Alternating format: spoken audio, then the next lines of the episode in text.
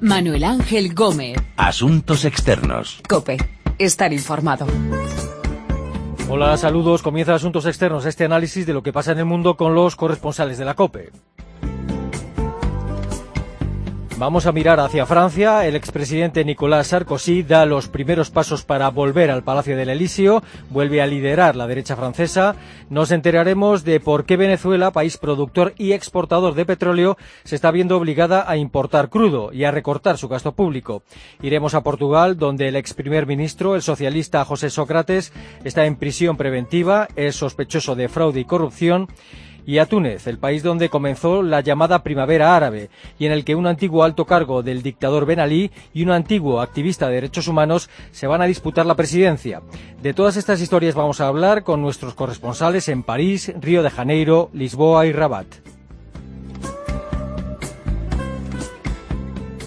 Y primero París y el retorno de Sarkozy. Mon rôle, ma ligne rouge, je suis prêt à discuter de tout. Ma ligne rouge, c'est le rassemblement de tous. Parce que quand la France est dans la situation où elle est aujourd'hui, vous, dites, vous avez dit dans vos titres... Nicolas Sarkozy es ya líder de la UMP, de nuevo, del principal partido conservador francés, y se prepara para volver al Elíseo. Dice que ante la crisis actual su obligación es la unión de todos para sacar el país adelante.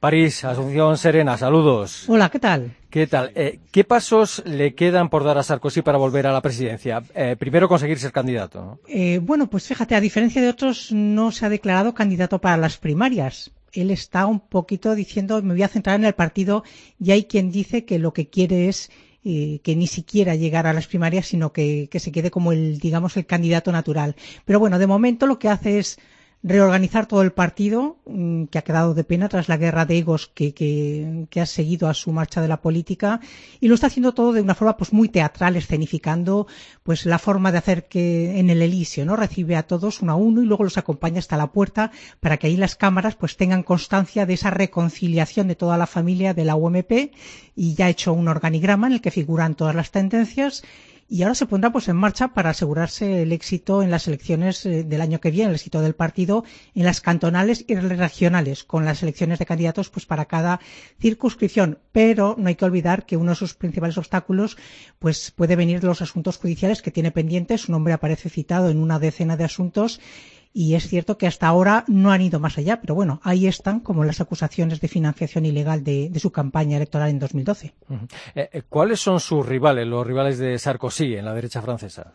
De momento, los principales rivales son su antiguo primer ministro, François Fillon, que quiere a toda costa deshacerse de su etiqueta de segundón, pero la verdad es que ha salido muy tocado de las elecciones al partido el año pasado. Quiso hacerse con el poder de, de la UMP, con la dirección y, bueno, pues las acusaciones de fraude de unos a otros. Bueno, en realidad lo que ha hecho ha sido cavarse su propia tumba. Y luego está Alain Juppé, el antiguo primer ministro de Chirac y ministro de Exteriores de, de, Sarkozy, que hasta ahora pues se ha permitido el lujo de quedar así pues un poco por encima de la lucha por el poder dentro del partido, pues gracias a esos sondeos que le dan como gran favorito entre los franceses como candidato de la derecha.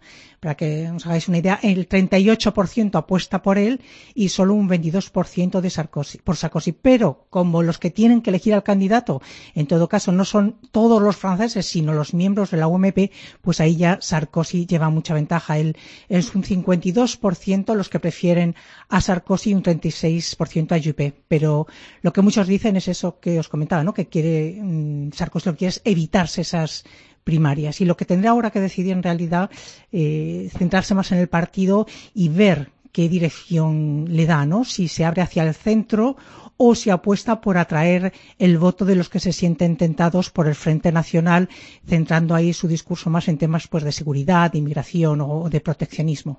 Mientras tanto, Marine Le Pen del Frente Nacional eh, se relame porque se ve capaz de ganar las próximas elecciones presidenciales en Francia.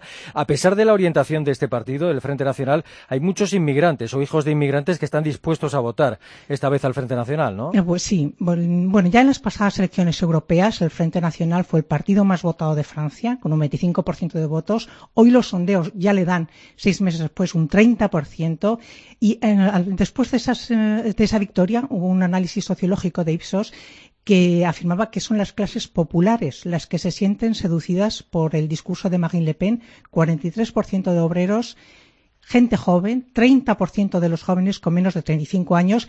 Y luego yo he visto en el Congreso del Frente Nacional en Lyon, que estuve en el 29 y el 30 de noviembre, pues ahí tuve la oportunidad de hablar con bastante gente, con militantes o futuros votantes de Le Pen, como por ejemplo este hombre, Kader, que vais a oír ahora, de origen argelino, un taxista de, de profesión y que me decía pues que él estaba, está atentado por votar por el Frente Nacional.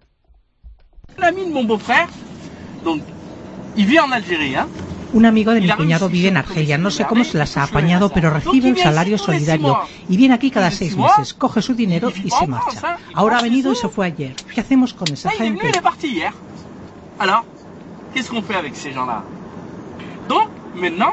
Por eso ahora cuando escucho el discurso de Marine Le Pen sobre ciertas cosas, tiene razón. Luego sobre otras es cierto que ese Frente Nacional da miedo, pero me he dado cuenta de que ahora hay mucha gente que no son para nada racistas y que van a votar al Frente Nacional. Y eh, no fue Kader el único, ¿eh? también hablé, por ejemplo, con una italiana, esta militante del Frente Nacional, que me dijo pues que ya había inmigrado con sus padres cuando tenía dos años, su padre albañil, que habían salido adelante a fuerza de trabajo y que no puede soportar que otros inmigrantes se permitan criticar al país que los acoge. Así que, en fin, ahí hay mucho caldo de cultivo para el Frente Nacional.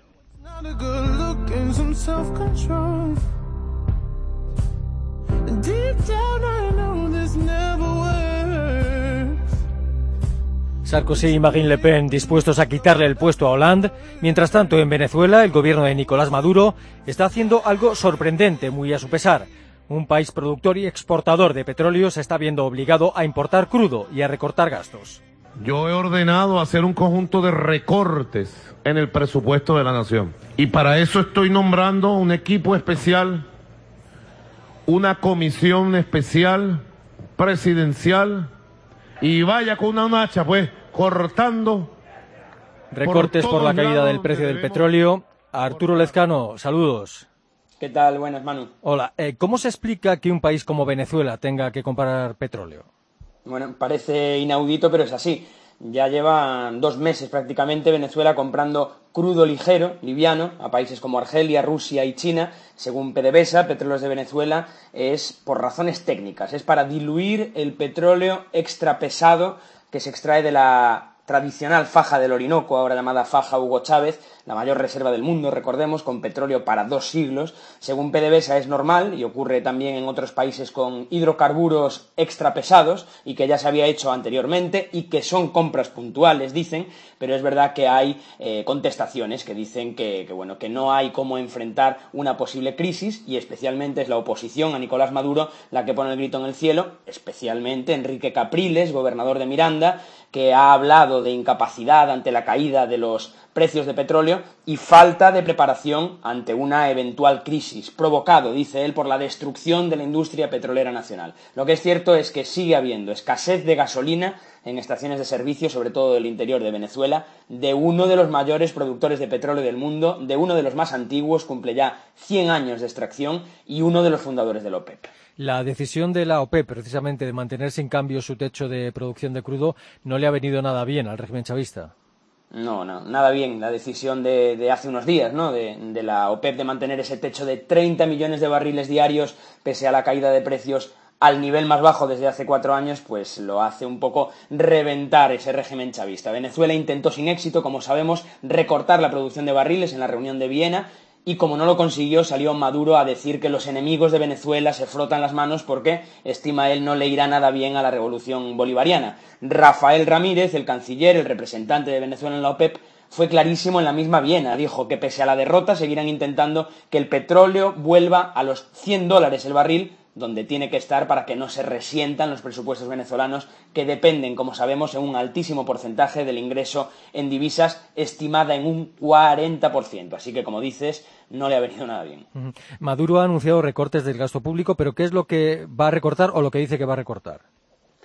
Bueno, yo voy a reproducir palabras de él, son palabras un poco vacías, ¿no? Habla de gastos improductivos, gastos suntuarios, dice que van a hacer una especie de dieta para ayudar a perder barriga. pero no dijo exactamente en qué. O sea, dijo que va a profundizar líneas estratégicas de ahorro de inversión, que se perfeccionará la fijación de precios a través de esa ley de precios justos para evitar una inflación galopante y construir un modelo económico de distribución e inversión justa de las riquezas de este riquísimo país. Lo que hará, dice, será crear una jefatura nacional de exportación a cargo de la ministra de Comercio, que trabajará con los cuatro actores principales de la economía venezolana, el Banco de Comercio Exterior, el Centro Nacional de Comercio y los Ministerios de Transporte, Industria y Minería, pero después de hablar todo esto, no sabemos exactamente en lo que va a recortar. Mm. Y dice que lo que sí dice es que no va a meter la tijera en planes sociales, ¿no? Entre otras cosas porque si lo hace, imagino, se podría resentir su apoyo electoral.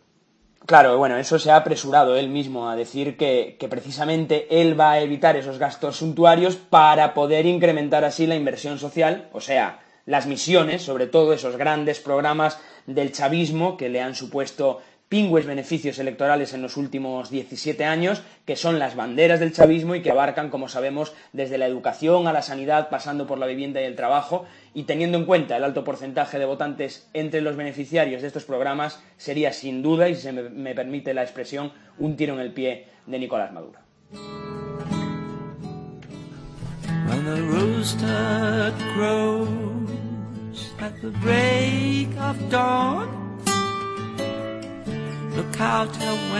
El régimen chavista de Venezuela se había obligado a importar petróleo y a recortar el gasto público y en Portugal un escándalo de corrupción que tiene como estrella principal a José Sócrates. Como ya saben, presumo yo, el señor juez de instrucción decretó prisión preventiva do meu constituinte, o señor engenheiro José Sócrates.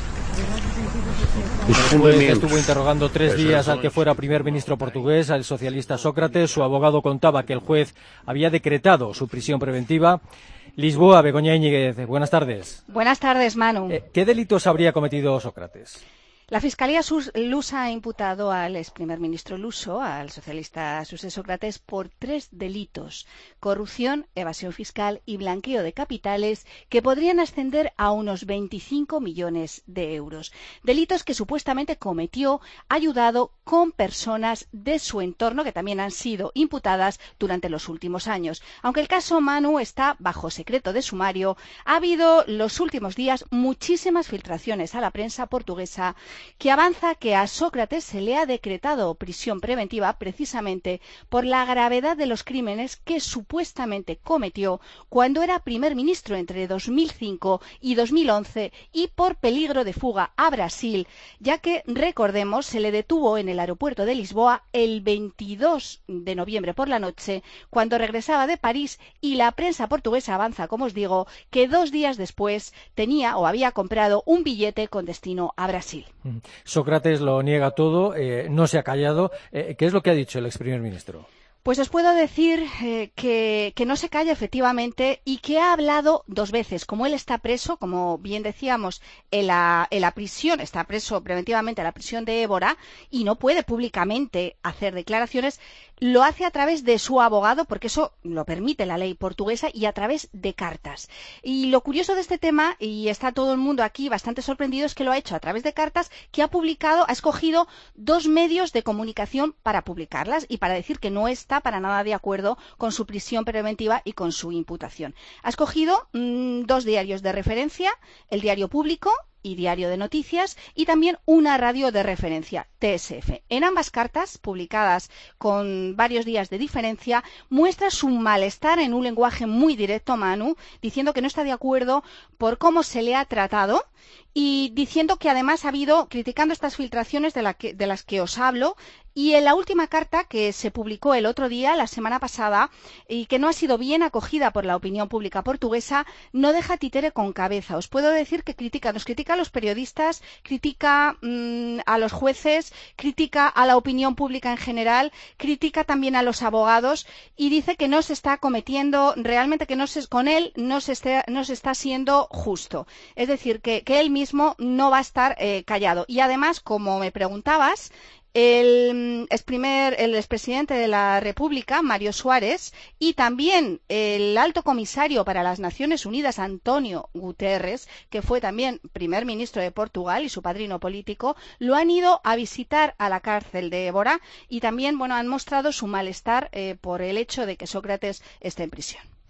Y aparte de Sócrates, en este caso de corrupción y fraude, hay otros detenidos. Pues sí, como os explicaba antes, eh, a Sócrates supuestamente, tenemos que decir supuestamente, le ayudaron otras personas que han formado parte de su entorno desde hace muchísimos años y que el juez Carlos Alessandre del Tribunal de Instrucción Criminal de Lisboa ha considerado también eh, que han tenido mucho que ver en este asunto y los ha imputado y además están también en prisión preventiva. Hablamos o nos referimos al conductor Carlos Perna, que fue la persona que fue conductor de, de Sócrates desde que era mm, ministro y hasta ahora, el empresario Carlos Silva, que os puedo decir que es amigo de él desde que eran niños, desde muy pequeños, y el abogado Gonzalo Ferreira. Eh, estas tres personas ayudaron supuestamente a Sócrates a evadir fiscalmente y a cometer corrupción. Hablamos pues de unos 25 millones de euros. Los socialistas portugueses están marcando distancias con Sócrates y ha quedado claro esto en el congreso que acaban de celebrar. Están pensando probablemente en las próximas Efectivamente, tenemos que recordar a nuestros oyentes que, al igual que en España, en Portugal, el próximo año, concretamente se espera que en torno a octubre, tendremos elecciones legislativas. Las últimas encuestas que se han barajado en los medios de comunicación daban a Antonio Costa, que es el nuevo líder de los socialistas portugueses, una gran ventaja por delante del actual primer ministro, eh, sus Cuello. Pero todo este escándalo ha salpicado de lleno a los socialistas, porque recordemos que el propio Costa, por eso él ha puesto tierra por medio y está intentando desmarcarse, eh, formó parte del equipo más próximo del, de, de José Sócrates y fue incluso ministro de Justicia y de Interior con él. Entonces están intentando ahora mismo tomar eh, aire, tomar un nuevo impulso, desmarcarse y, tomar y a denunciar a los medios de comunicación que si gobiernan, realmente ellos tomarán medidas para luchar contra la corrupción. Por eso los próximos meses eh, van a ser decisivos y vamos a ver si realmente las encuestas les siguen dando el favor a, Antonio Costa, el nuevo líder de los socialistas portugueses, o por otro lado, este escándalo beneficia al partido en el gobierno, al PSD de Pasos Coelho.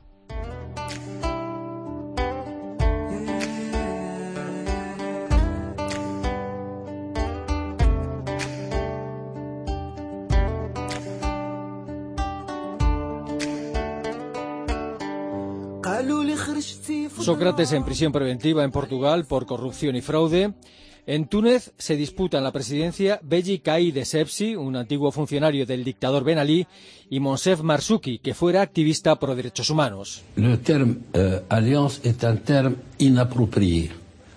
C'est-à-dire, on s'allie avec quelqu'un contre quelqu'un d'autre. Sepsi, a quien escuchábamos, fue el más votado en la primera vuelta de las elecciones presidenciales tunecinas. Beatriz Mesa, saludos. Hola, ¿qué tal, Manu? Hola. Eh, Túnez es el único país de la primavera árabe donde parece encarrilada la transición democrática. Hombre, está encarrilada porque, entre otras muchas razones, con respecto al resto de la región, ¿no? que vive una situación muy convulsa, eh, Túnez ya ha conseguido que las diferentes fuerzas políticas lleguen a importantes consensos. Y Túnez es la prueba de que, gracias a ese consenso político, se puede introducir un país en una verdadera transición política. Y Túnez lo ha demostrado, primero alcanzando una constitución que ya explicamos en este programa de qué se trató, ¿no? muy vanguardista, bastante revolucionaria y rompedora con lo que ha asistido en años precedentes y especialmente bajo los 23 años de dictadura de Bengalí. Ahí lo ha demostrado y lo vuelve a demostrar también poniendo fechas importantes para la celebración de unas elecciones legislativas que han sido las primeras democráticas y de unas elecciones presidenciales que han sido también las primeras elecciones presidenciales democráticas después de más de 23 años bajo el régimen represor de Bengalí. Con lo cual sí que podemos hacer un balance positivo de Túnez, de una Túnez que realmente quiere alcanzar esas cotas de democracia. Evidentemente que hay unos grandes desafíos, Manu, como son la seguridad la economía y esa consolidación de las fuerzas políticas. Eh, estamos hablando de que, desgraciadamente, desde la caída de Bengalí, pues ha caído igualmente la inversión extranjera por esos altos niveles de inseguridad, el hundimiento del turismo, el descenso de la exportación y es importante que Túnez empiece a encarrilarse, como explicabas al principio, para que consiga eh, una mayor atracción de la inversión extranjera, creación de empleo, entre otras razones que fueron las que llevaron a la gente a salir a la calle y a manifestarse en contra de ese régimen que eh, no solamente había impedido el acceso a una población a esas grandes eh, libertades, sino también a la dignidad y al pan, ¿no? que al final fue el gran eslogan de las diferentes revueltas o revoluciones que, tuvieron lugar en toda la región. Con lo cual hay que hacer ese balance positivo y podemos decir que Túnez está asentada en una verdadera transición política desde la aprobación de la nueva Constitución. Brevemente, eh, ¿qué perfil tiene cada uno de estos dos candidatos a la presidencia que han pasado a la segunda vuelta? Bueno, por una parte tenemos a dos grandes eh, rivales ahora mismo en las presidenciales, ¿no? Que es Essebsi, Mejika Essebsi y Monsef Marzuki. Essebsi, para aquellos que no lo conocen, pues eh, es un hombre que mm, ha ofrecido servicios a dos regímenes, por una parte al régimen de Javi Burguiba, que fue el predecesor del, del régimen de Bengalí. Es un hombre eh, liberal que encabeza un partido laico, que es el partido Nidatunis, el que ha ganado las últimas elecciones legislativas y el que se postula también como vencedor de estas elecciones presidenciales y sobre todo lo que hay que destacar de, de Sepsi es que es un hombre de la vieja guardia de Bengalí, pero esto demuestra una vez más que esos hombres que han pertenecido a dictaduras feroces como la de Bengalí también pueden transformarse y también pueden eh, evidentemente eh, demostrar ¿no? que hay una capacidad de transición hacia un hacia un perfil demócrata. ¿no? Yo creo que Sepsi hay que encajarlo ahí como un hombre que está dispuesto a transformar su país hacia una verdadera democracia desde una ideología como decimos, liberal y laica. Y su partido Nidatunes realmente, digamos que recoge los sentimientos de una buena parte de la burguesía tunecina, ¿eh? de la burguesía tunecina.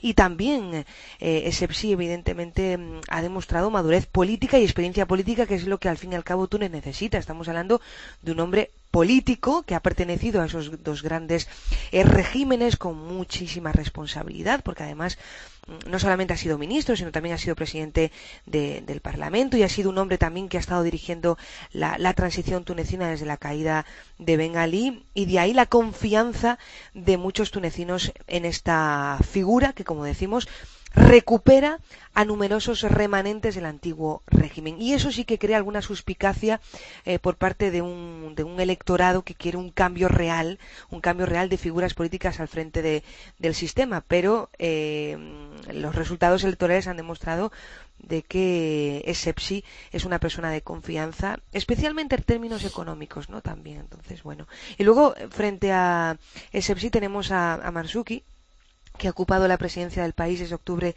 de 2011, eh, nombrado por la Asamblea Constituyente. Es un defensor histórico de los derechos humanos. Eh, ha sido un disidente eh, y exiliado a Francia por la persecución de Bengalí, con lo cual en estos momentos ocupa un rol importante dentro de ese proceso eh, transitorio y de cambio en, en, Túnez.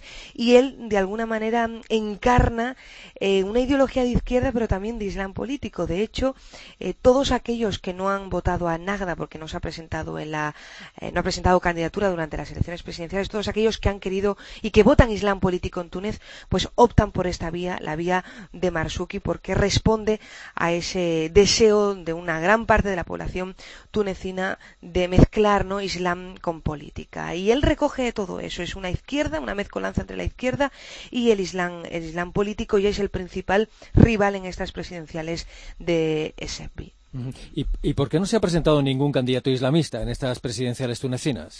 Pues la verdad que ha sido muy interesante, ¿no? El juego político y la estrategia de, de Nagda. Nagda, eh, después de lo que ha ocurrido durante estos últimos tres años en Túnez, como sabéis, pues ha habido eh, asesinatos políticos, ha habido un ascenso del extremismo en Túnez después de los ataques que se han vivido en las montañas de Shaambi entre las fuerzas y cuerpos de seguridad y esos eh, radicales después, también de las manifestaciones también extremistas de Ansar Sharia, que al principio tuvieron representación política, pero después fueron eh, ilegalizados por el propio Nagda, ¿no? Todo eso ha hecho que Nagda quede muy estigmatizada de cara a la opinión pública nacional, pero también de cara a la, opinión, a la opinión pública internacional. Yo creo que el juego de Nagda ha sido precisamente de retirarse de esas elecciones presidenciales para evitar, para evitar que el campo político quede, eh, quede dividido y fracturado entre proislamistas y prolaicos. Precisamente lo que Nagda y este movimiento ha querido es evitar una mayor fractura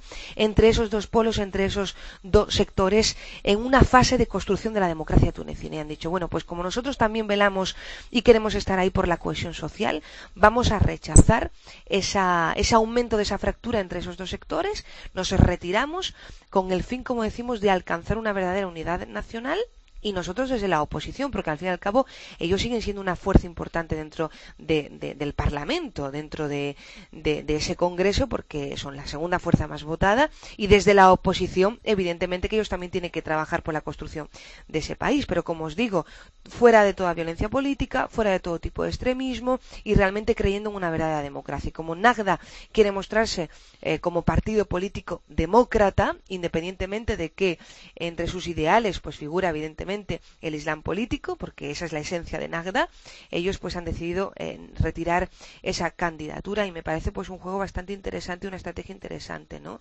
La de la de Nagda. Mm. Eh, la mayoría en el Parlamento de Túnez ahora lo tienen los partidos laicos. Sí, eh, explicamos al principio que los resultados de las últimas elecciones legislativas dieron la mayoría a los laicos liberales de Nida Túnez. Estamos hablando de 217 escaños, de los cuales 89 han recaído en manos de esos liberales frente a 69 en manos de su principal rival, que son los islamistas del movimiento eh, Nahda. Con lo cual, el, el Parlamento pues queda, queda también muy atomizado, ¿no? Porque eh, evidentemente, aparte de los escaños en manos de los liberales y en manos de los, de los islamistas, el resto de escaños pues han quedado repartidos en muchos partidos políticos. Y aquí es lo interesante, ¿qué es lo que va a ocurrir? Porque para poder eh, tener la mayoría parlamentaria, eh, Nida Túnez, que es el que ha ganado esas elecciones, tiene que formar una coalición con otros partidos para poder llegar a los 109 escaños que dan la mayoría en ese parlamento de 217 diputados. ¿Con quién va a coaligar Nida Túnez? Esa es la gran cuestión y el gran enigma. Me parece interesante eh, si realmente Nida Túnez va a lanzar una mano a, su principal rival, si se va a acercar a esos islamistas para formar eh, alianzas, a pesar de que desde un punto de vista ideario son totalmente antagónicos, ¿no? Porque Nida Túnez se conoce como un partido antiislamista frente a, un, a un Najda, que es un partido islamista. Y veremos a ver cómo casan esas dos fuerzas mayoritarias dentro de, este nuevo Parlamento que ya ha comenzado su primera sesión esta misma, esta misma semana. Y estamos esperando los resultados de las elecciones presidenciales que van a tener lugar en el mes de diciembre, que digamos de la segunda ronda de las elecciones presidenciales, porque la primera ronda ya se ha celebrado, Nida Túnez es, eh, gana con mayoría, gana, pero no con mayoría y hay que esperar, hay que esperar a esa segunda, a esa segunda ronda, ¿no? Y según los resultados de la segunda ronda en el mes de diciembre de las presidenciales, veremos a ver qué tipo de alianzas eh, políticas se van a llevar a cabo por parte de ese, de Nida Túnez, que es el que ha ganado esas elecciones.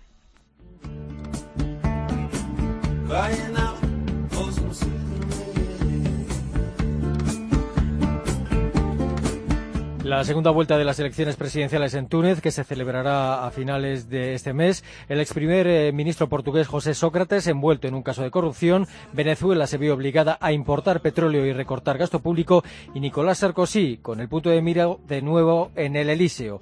Son las historias de esta edición de Asuntos Externos, en la que hemos contado con nuestros corresponsales en Rabat, Lisboa, Río de Janeiro y París. Recuerden que nuestra dirección de email es asuntosexternos.cope.es y que también estamos en Twitter, Asuntos Externos Todo Junto. Ahora continúa la actualidad del día en el Mediodía Cope.